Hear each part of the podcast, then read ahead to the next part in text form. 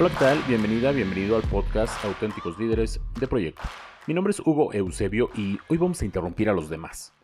¿No les ha pasado que cuando están en una reunión o cuando están expresando una idea, nunca falta la persona que no pone atención y aparte sus reflexiones solo las usa para interrumpir a los demás? Sin importarles si aporta algo importante para el tema en desarrollo. Es un tema muy recurrente y peligroso si este tipo de comportamientos se dan en personas que tienen poder jerárquico sobre los demás. Edgar Chain, especialista en temas sobre cultura empresarial y liderazgo, plantea que interrumpir a los demás es uno de los comportamientos de comunicación más comunes y destructivos. La mayoría de la gente suele tener poca conciencia de cuán frecuente y groseramente interrumpe a los demás, convencida de que tiene que decir algo más importante que aquello que va a decir el que estaba hablando. Según Chain, el interrumpir es una forma de desconfianza en la capacidad de los demás para expresar sus opiniones o ideas. Esta falta de confianza crea una barrera entre las personas, lo que a su vez impide el desarrollo de relaciones basadas en el respeto. El interrumpir a los demás, sumado a una baja autoestima del receptor, puede disminuir la confianza en sí mismo y por lo tanto puede limitar su capacidad para expresar sus opiniones y contribuir a una sana discusión.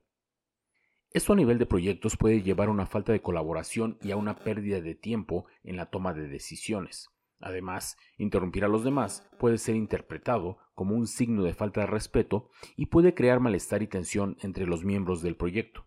Por lo tanto, es importante que los integrantes del equipo eviten interrumpir a quienes están hablando para mantener un clima de trabajo saludable y productivo. Es una norma social básica y desafortunadamente si una persona no ha tenido la educación formal, familiar y de entorno correcta, acarreará estos vicios de comportamiento al ambiente laboral, por lo que es importante comentarlo y fomentarlo con los nuevos miembros de un equipo. Otra consecuencia de este tipo de comportamiento es que las personas que constantemente interrumpen empiezan a ser relegadas de ciertas conversaciones, debido a que nunca se sabe cuándo va a decir algo realmente inteligente, innovador o sugerente. Quien interrumpe zanja la posibilidad de que los demás tomen en serio sus intervenciones. En el blog 20 minutos por Alicia Martos menciona que recibimos mucha educación sobre cómo emitir nuestras ideas, cómo hablar en público, manejo de la voz, entre otras, pero en ningún lado se ve que nos quieran compartir información sobre la recepción de información, comprensión o el procesamiento del mensaje. En el libro de Byron Katie, con el título Necesito que me quieran, ¿Es eso verdad? Menciona un listado de las explicaciones más comunes de las personas que tienen este tipo de comportamiento. A la pregunta ¿por qué interrumpes a los demás? Entre las respuestas más comunes están Puedo olvidarme de lo que te iba a decir y perder esta gran oportunidad de impresionarte. Ya sé lo que dirás y quiero evitar ese tema. Ya sé lo que vas a decir y tengo algo más inteligente que decir. Ya he oído esto y puedo volver a otro de mis pensamientos importantes. Y por último, tienes tantas dificultades en expresarte que te voy a rescatar diciéndolo mejor que tú. Dentro de algunos puntos importantes para fomentar reuniones saludables dentro de tus equipos de trabajo se encuentran la técnica del tótem, cuando alguien tiene un elemento puede hablar y los demás escuchan.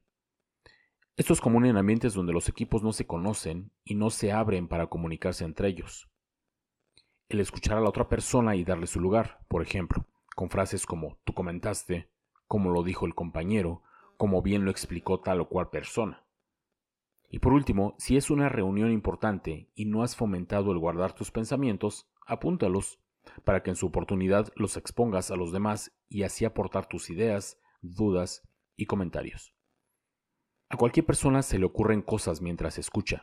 Sin embargo, lo que diferencia a las personas que saben escuchar es que son capaces de recordarlo y esperarse hasta que pueden intervenir.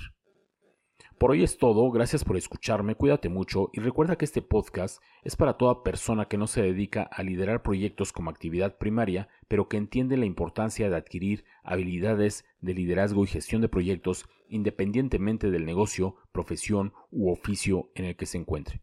Si eres estudiante, aprender habilidades de liderazgo y gestión de proyectos te ayudará a tener un mejor perfil profesional independientemente de tu especialidad.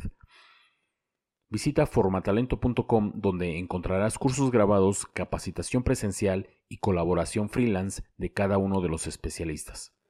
Nos escuchamos el próximo episodio, somos Projector y hacemos proyectos.